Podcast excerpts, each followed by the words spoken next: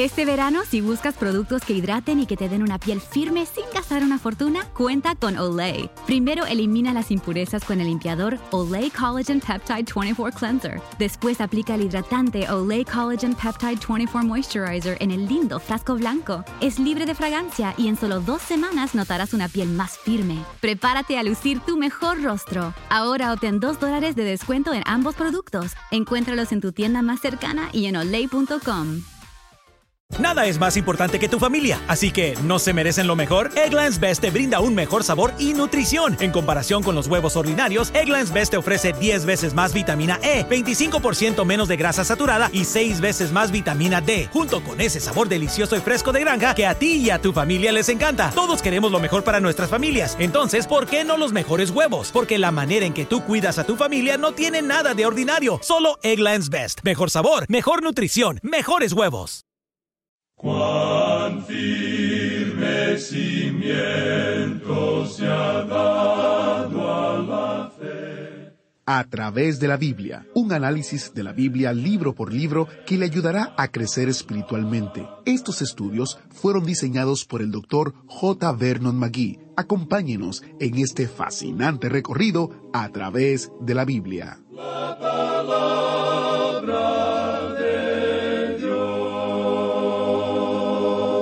Y ellas alzaron otra vez su voz y lloraron.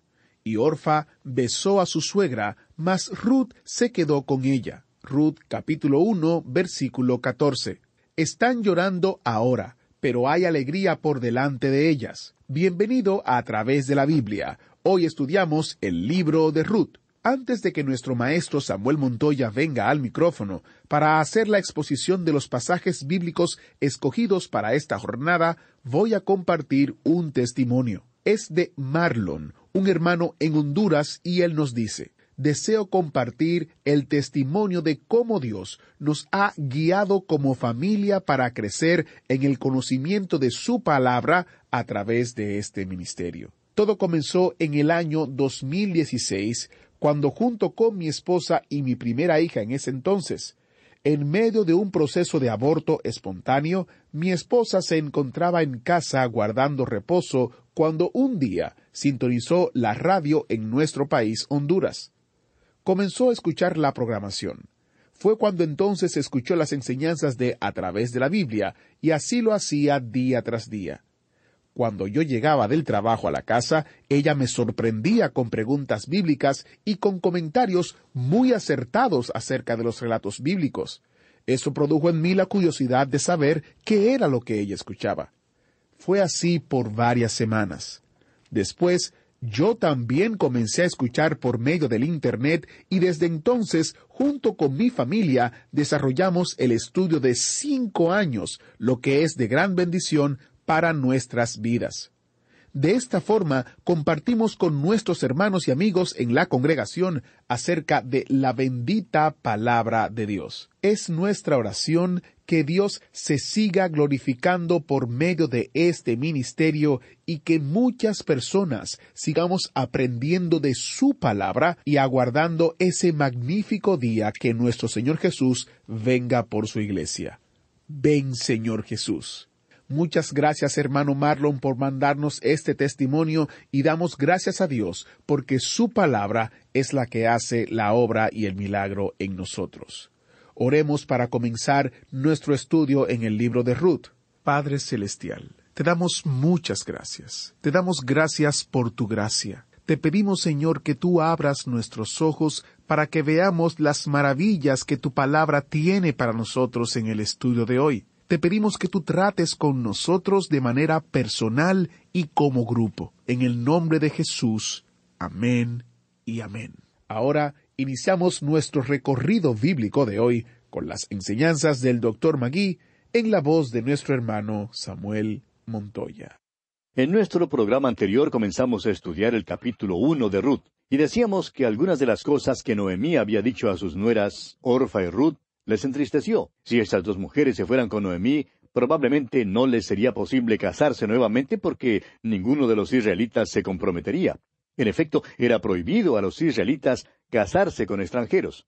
El regreso a Judá con Noemí también significaría una pobreza perpetua, porque cuando Noemí había salido de su tierra, había perdido su propiedad. Sus tierras habían sido hipotecadas. Otros tenían ahora su parcela y para poder recobrarla le faltaba un redentor.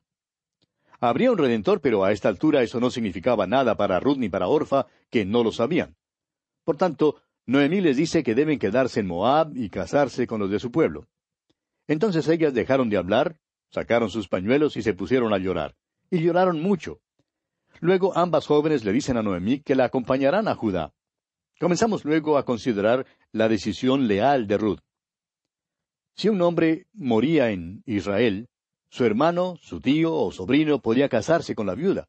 El hecho es que la esposa del difunto podía demandar que uno de ellos fuera su esposo a fin de que se perpetuara el nombre de su esposo. Pero vimos en los versículos once al trece de este capítulo uno de Ruth que Noemí les dice a Ruth y a Orfa que ella no tenía más hijos y que serían insensatas al regresar con ella a Judá porque no podían casarse fuera de la familia. Ninguno allá en Belén tendría interés alguno en ellas. Luego Noemí le echa la culpa al Señor por su dificultad. Pero veremos que no fue el Señor quien causó su apuro, sino el hecho de que esta familia se hallaba fuera de la voluntad de Dios cuando fueron a los campos de Moab. Noemí pues les dice a las muchachas que significaría la viudez y la pobreza perpetua si regresan con ella a Judá. Eso es lo que tendrían que sufrir. Leamos ahora el versículo catorce de este capítulo uno de Ruth. Y ellas alzaron otra vez su voz y lloraron. Y Orfa besó a su suegra, mas Ruth se quedó con ella. Creemos que hay aquí un ejemplo de lo que es el verdadero arrepentimiento y de lo que no lo es. Muchas personas creen que el arrepentimiento significa el dejar caer lágrimas. Bueno, estas dos mujeres rompieron a llorar de nuevo. Orfa dejó caer tantas lágrimas como las que dejó caer Ruth. Probablemente el pañuelo de Orfa estaba hecho sopa. Pero fíjese usted lo que pasó. Orfa besó a su suegra y era muy emocional. Sin embargo, Ruth se quedó con ella. Esta es la diferencia, amigo oyente, entre el verdadero arrepentimiento y el falso. El arrepentimiento no es el dejar caer lágrimas. La palabra en efecto significa cambiar de opinión, y aquel cambio resulta en un cambio de corazón. Las lágrimas sí pueden surgir como un subproducto, pero el llanto no es la salvación ni la conversión. Muchos son muy emocionales, pero eso no significa nada. Pueden dejar caer muchísimas lágrimas, pero no quiere decir que se han arrepentido de veras. Se cuenta que había un barco, aquellos de los tiempos pasados que navegaba por el río Mississippi en los Estados Unidos, y que tenía una caldera muy pequeñita y un silbato muy grande. Cuando el barco navegaba río arriba y hacía sonar el silbato, la corriente empezaba a arrastrar al barco río abajo porque simplemente ese barco no podía avanzar y hacer sonar el silbato al mismo tiempo. Ahora hay muchos que tienen un silbato grande. Realmente lloran y lloran y hacen mucha bulla, pero no tienen motor ni fuerza grande, y su bulla no significa nada. Orfa, pues, lloró y besó a su suegra, pero eso no quería decir nada. Había un evangelista una vez que le gustaba ver llorar a la gente.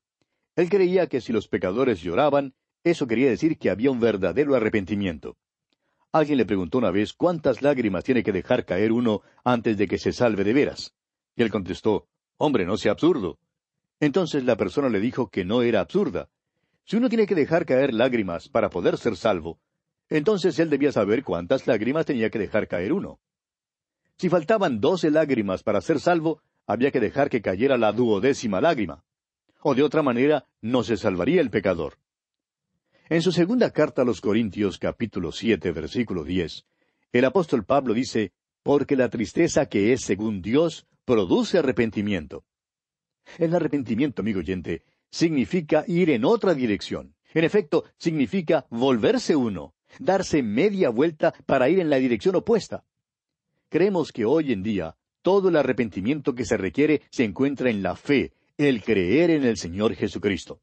Esto es lo que Pablo le dijo al carcelero de Filipos allá en el capítulo 16 de los Hechos de los Apóstoles, versículo 31. El apóstol Pablo le dijo, Cree en el Señor Jesucristo y serás salvo tú y tu casa. Luego a Pablo le fue posible escribir allá en su carta a los tesalonicenses capítulo 1 versículo 9, porque ellos mismos cuentan de nosotros la manera en que nos recibisteis y cómo os convertisteis de los ídolos a Dios para servir al Dios vivo y verdadero. El apóstol Pablo les predicó a Cristo a estas personas, a personas que iban a los templos de idolatría. El volverse a Cristo es la fe, y el volverse de los ídolos es el arrepentimiento. Ahora, ¿cuál viene primero, la fe o el arrepentimiento? ¿Cuál tiene más importancia? Usted, amigo oyente, puede discutirlo todo lo que quiera, pero usted no puede volver la palma de su mano sin volver también la parte de atrás de la mano. Cuando usted, amigo oyente, se vuelve a Cristo, usted se vuelve de algo. Si no se vuelve de algo, entonces no se vuelve a Cristo. Porque el volverse de es el arrepentimiento. Esta muchacha orfa, pues, no es un ejemplo del verdadero arrepentimiento. Sí, ella lloró, besó a su suegra y luego caminó desde las páginas de la Escritura por allá al silencio de los siglos. Nunca más oímos hablar de ella. Sin embargo, Ruth se quedó con su suegra. Fíjese en todo lo que esto significó. Este sí es el verdadero arrepentimiento. Veamos ahora el versículo quince de este capítulo uno de Ruth. Y Noemí dijo, He aquí tu cuñada se ha vuelto a su pueblo y a sus dioses. Vuélvete tú tras ella. Orfa se volvió a la idolatría. Su arrepentimiento no fue genuino de ninguna manera. Su matrimonio con un joven de Belén de Judá fue un matrimonio de conveniencia. Ella se había enamorado mucho de él y se casó con él. Probablemente Noemí creía que lo mismo fuese verdad en cuanto a Ruth, y por eso le dice, vuélvete tú tras tu cuñada. Pero Ruth había hecho una decisión diferente la que contenía siete puntos importantes. Leamos los versículos 16 al 18 de este primer capítulo de Ruth. Respondió Ruth, No me ruegues que te deje y me aparte de ti, porque a donde quiera que tú fueres, iré yo, y donde quiera que vivieres, viviré. Tu pueblo será mi pueblo, y tu Dios mi Dios. Donde tú murieres, moriré yo, y allí seré sepultada. Así me haga Jehová y aún me añada, que sólo la muerte hará separación entre nosotras dos. Y viendo Noemí que estaba tan resuelta a ir con ella, no dijo más. Veamos ahora estos siete puntos importantes en lo que Ruth dijo. En primer lugar, a donde quiera que tú fueres, iré yo. Ruth decidió que a donde quiera que fuera Noemí, ella también iría. En segundo lugar, donde quiera que vivieres, viviré no empleaba esta decisión como una conveniencia para entrar en la tierra de Judá. Se iba a quedar con Noemí aunque esto significara la pobreza, es decir, que estaba dispuesta a sufrir la pobreza. En tercer lugar tenemos, tu pueblo será mi pueblo. Ella sabía que esta decisión la desterraría de su propio pueblo, pero se volvió para ir a la tierra de Judá y dijo, tu pueblo será mi pueblo, sea que me acepte o que no me acepte. En cuarto lugar, y tu Dios mi Dios. ¿Por qué se casarían estas muchachas Orfa y Ruth con hombres enfermizos? Esta familia de Judá llegó a la vecindad de las muchachas en Moab. Ellas se encontraban en mucha idolatría y en las profundidades del paganismo. Conocieron a esta familia y oyeron contar acerca del Dios vivo y verdadero. Y eso enterneció sus corazones, y cuando los muchachos se declararon, ellas se casaron con ellos. Pero Ruth había decidido seguir a Dios y no faltó a su decisión. En quinto lugar, dijo Ruth, donde tú murieres, moriré yo. Esta quinta decisión que Ruth hizo es muy importante. Significaba que tenía la misma esperanza de inmortalidad que tenían Noemí y los israelitas. Vimos esa esperanza en el libro de Génesis, cuando Jacob quiso ser sepultado en la tierra de Canaán. José quiso que sus huesos fueran llevados de la tierra de Egipto y sepultados en la tierra de Canaán. ¿Por qué? Porque el futuro para estas personas sería una resurrección algún día en esa tierra para el reino de los cielos, reino que será establecido acá en esta tierra. Esa esperanza, pues, llegó a ser también la esperanza de Ruth. En sexto lugar, Ruth dijo, Donde te sepulten a ti, allí seré sepultada yo. Ella quería ser sepultada en la tierra de Canaán. La resurrección le daba una esperanza, una esperanza que no tenía en su idolatría. Y en séptimo lugar, Ruth dijo, Así me haga Jehová y aún me añada, que sólo la muerte hará separación entre nosotras dos. ¡Qué maravillosa decisión la que Ruth ha hecho! Noemí ya conocía muy bien a Ruth y sabía que se había decidido de veras. Por eso Noemí deja entonces de tratar de disuadirla. Leamos ahora el versículo 19 de este capítulo uno de Ruth. Anduvieron pues ellas dos hasta que llegaron a Belén. Y aconteció que habiendo entrado en Belén, toda la ciudad se conmovió por causa de ellas y decían, ¿No es esta Noemí? Cuando Ruth y Noemí llegaron al pueblo de Belén, los de Belén miraban a Noemí y se preguntaban, Bueno, ¿y no es esta placentera? Cuando Noemí salió de Belén era próspera, tenía un esposo y dos hijos. Ahora ella regresa, pero su esposo y sus dos hijos han muerto. Todo lo que tiene con ella ahora es una acompañante extranjera, y su pobreza es muy obvia. Leamos ahora el versículo veinte. Y ella les respondía, No me llaméis Noemí, sino llamadme Mara, porque en grande amargura me ha puesto el Todopoderoso. Noemí les dice a los de Belén, No me llamen placentera, sino que llámenme Mara, nombre que significa amarga. Ahora, ¿había Dios de veras tratado amargamente con ella? No, amigo oyente. Noemí era miembro de una familia pródiga y por eso fue castigada en el país lejano. Fue por causa de su desobediencia que este revés le pasó a Noemí. Pero vemos que ella no se culpó a sí misma. Leamos ahora los versículos 21 y 22 de este capítulo 1 de Ruth. Yo me fui llena, pero Jehová me ha vuelto con las manos vacías. ¿Por qué me llamaréis Noemí, ya que Jehová ha dado testimonio contra mí y el Todopoderoso me ha afligido? Así volvió Noemí y Ruth la Moabita su nuera con ella. Volvió de los campos de Moab y llegaron a Belén al comienzo de la siega de la cebada. Ahora, yo no soy perito en matemáticas, pero sí sé que hay una divergencia, una diferencia entre llena y vacía. Noemí había salido llena, lo tenía todo, pero había regresado con las manos vacías. No tenía nada lo había perdido todo en el país lejano, y no quería que sus vecinos la llamaran placentera, sino amarga. Pero nos alegramos de que el Espíritu de Dios no aceptó su nuevo nombre. No será Mara, porque aún hay guardadas para ella algunas cosas maravillosas. Noemí trajo con ella una extranjera de la tierra de Moab, llamada Ruth. No pertenecía a la sociedad israelita. La ley mosaica la excluía y ella no creía que tuviera esperanza alguna. Pero veremos más adelante que algunas cosas maravillosas le van a pasar a Noemí y a su nuera Ruth. Llegaron a Belén al comienzo de la siega de la cebada. Una buena hora para llegar a Belén. El hambre había pasado y había una buena siega. Y ahora viene el capítulo dos, la siega del trigo. Y así concluimos nuestro estudio del primer capítulo de Ruth. Y entramos ahora al capítulo dos. En este capítulo, Ruth recoge espigas en el campo de Booz y Booz se fija en ella y la favorece. El capítulo dos de Ruth nos trae geográficamente en la división que hemos hecho de este libro al campo de Booz. En este capítulo nos enteraremos de la pobreza de estas mujeres, Noemí y Ruth. Leamos el primer versículo de este capítulo dos de Ruth. Tenía Noemí un pariente de su marido, hombre rico de la familia de Elimelech, el cual se llamaba Booz. Ahora Booz es un pariente, un Goel palabra hebrea que significa el pariente cercano y redentor. Según la ley hebrea, él es un pariente redentor. Se le llama un hombre rico, lo cual también puede ser interpretado como un hombre de la ley. Y veremos que Booz conocía la ley mosaica. Por otra parte, esta frase, un hombre rico, también puede ser interpretada como un hombre de guerra. Creemos que Booz estaba ausente cuando Noemí y Ruth regresaron a Belén. Probablemente estaba en una de aquellas numerosas guerras que se libraban durante el tiempo de los jueces. Continuemos leyendo ahora el versículo dos. Y Ruth la Moabita dijo a Noemí, Te ruego que me dejes ir al campo y recogeré espigas en pos de aquel a cuyos ojos hallare gracia. Y ella le respondió, Ve, hija mía. Esto significa que estas dos mujeres debían haber sido muy pobres para tener que salir Ruth al campo a recoger espigas estaban apelando a la ley mosaica, la cual decía, usted recordará allá en Levítico capítulo 19 versículos nueve y diez, cuando ciegues la mies de tu tierra, no segarás hasta el último rincón de ella, ni espigarás tu tierra segada.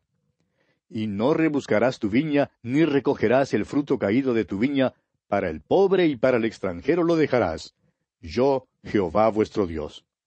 Esta ley se repite nuevamente en el capítulo veintitrés de Levítico, versículo veintidós. Ruth era extranjera y también pobre, y Noemí también era pobre. Ruth, pues, salió para recoger espigas en los campos conforme a esa ley mosaica.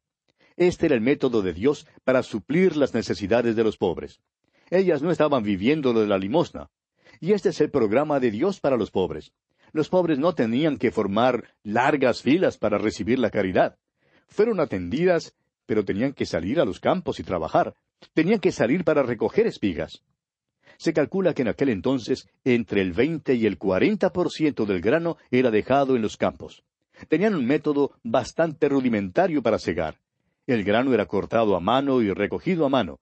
Las cosas son bastante diferentes hoy en día. Alguien contaba una vez que una de las grandes compañías norteamericanas tiene una nueva segadora que no solamente corta el grano, sino que también lo trilla y lo envasa en sacos y hace fardos de la paja. Bueno, los israelitas no tenían estas nuevas máquinas ni nuestros métodos para sus cosechas. Hoy en día todo el grano puede ser recogido. Pero en los tiempos de Rudy y de Noemí era imposible recoger todo el grano. De modo que se le permitía la entrada a los pobres en los campos, donde seguían a los que recogían espigas, y ellos recogían también. Por tanto, vemos aquí que Ruth le dijo a Noemí, Déjame ir al campo a espigar. Ahora leamos el versículo tres de este capítulo dos de Ruth. Fue pues, y llegando, espigó en el campo en pos de los segadores. Y aconteció que aquella parte del campo era de Booz, el cual era de la familia de Elimelech. Ruth salió de Belén al campo para buscar un lugar donde espigar. Ahora, si ella no se hubiese dirigido precisamente al campo de Booz, entonces usted bien podría haber avisado a los magos que no fueran a Belén porque Jesús no habría nacido allí. Era sumamente importante que Ruth fuera al campo de Booz. Pues bien, vemos ahora que Ruth tiene el permiso de Noemí para espigar para las dos. Ella entonces fue y recogió espigas en el campo de Booz, aunque ella no le conocía.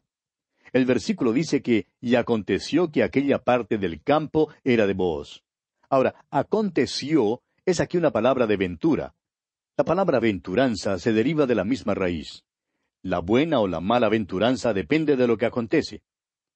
Es una palabra de ventura y así dice que aconteció que aquella parte del campo era de Booz. Seguramente Ruth salió de Belén y mientras caminaba miraba a este campo y a aquel otro, indecisa en cuanto a cuál de los campos entrar. Y por fin vemos que se decidió entrar en el campo de Booz. Ahora estamos seguros que hay quienes explican la llegada de Ruth al campo de Booz diciendo que fue guiada por el Señor. Creen que quizá había alguna luz verde dándole la autorización para seguir adelante, o tal vez alguna flecha que le dirigió a aquel campo. Otros creerán que un ángel le habló a Ruth desde los cielos, diciéndole a dónde debía ir. Pero según lo que sabemos, a ella no le fue dado ningún sueño ni visión que le revelara el campo donde debía espigar. Claro es que ella oró en cuanto a dónde ir, pero en cuanto a ella se refiere, todo aconteció así como por ventura. En realidad los ángeles del cielo habían subido a las murallas almenadas del cielo para mirar, conteniendo el aliento para ver si Rude entraría en el campo debido o no. Si no hubiera entrado en el campo de Boaz, Usted podría haberle dicho a los pastores que se quedaran con su rebaño y que no fueran a Belén porque Jesús no nacería en ese pueblito. Para algo tan importante como esto, uno creería que Dios estaría allí mismo, dándole a Ruth un mapa de la carretera que debía seguir. Pero no fue así como Dios la guió, amigo oyente. Permítanos decir aquí que Ruth oró en cuanto a esto y que Dios se sirvió de las circunstancias para guiarla. Y bien, amigo oyente, vamos a detenernos aquí por hoy porque nuestro tiempo, una vez más, ha tocado a su fin. Continuaremos la consideración de este importante asunto, Dios mediante, en nuestro próximo estudio. Le invitamos a sintonizarnos. Será pues hasta entonces que las bendiciones del Altísimo reposen sobre usted, ahora y siempre. Muchas gracias al maestro Samuel Montoya por guiarnos en el estudio de hoy y quiero aprovechar para recordarles que usted puede profundizar en sus estudios de la palabra de Dios utilizando los comentarios en español del Dr. Magui. En este momento en Amazon usted puede adquirirlos de manera digital o de manera impresa.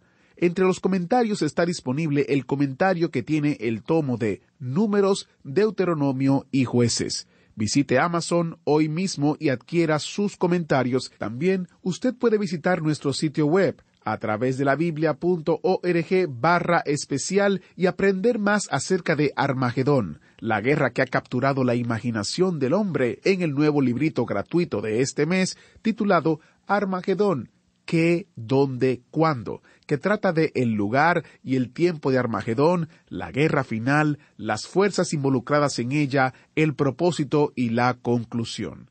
Soy Geiel Ortiz, y si Dios lo permite, estaré aquí guardándoles un asiento especial para la próxima entrega de su programa a través de la Biblia. ¿Fue de ayuda para usted el estudio de hoy? ¿Desea enviarnos algún comentario de lo que ha estado escuchando? Entonces escríbanos, no espere más. Nuestro correo electrónico es atv@transmundial.org. atv@transmundial.org. Si desea recibir las notas y bosquejos de lo que estamos estudiando, suscríbase gratis en nuestra página en internet a través de la Biblia org barra notas a través de la biblia.org barra notas.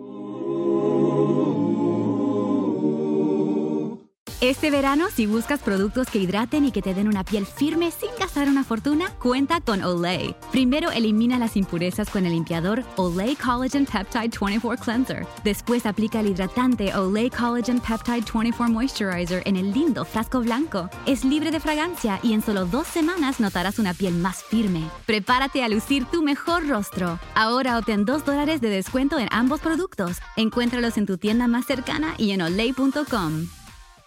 Nada es más importante que tu familia, así que ¿no se merecen lo mejor? Eggland's Best te brinda un mejor sabor y nutrición. En comparación con los huevos ordinarios, Eggland's Best te ofrece 10 veces más vitamina E, 25% menos de grasa saturada y 6 veces más vitamina D, junto con ese sabor delicioso y fresco de granja que a ti y a tu familia les encanta. Todos queremos lo mejor para nuestras familias, entonces, ¿por qué no los mejores huevos? Porque la manera en que tú cuidas a tu familia no tiene nada de ordinario, solo Eggland's Best. Mejor sabor, mejor nutrición, mejores huevos.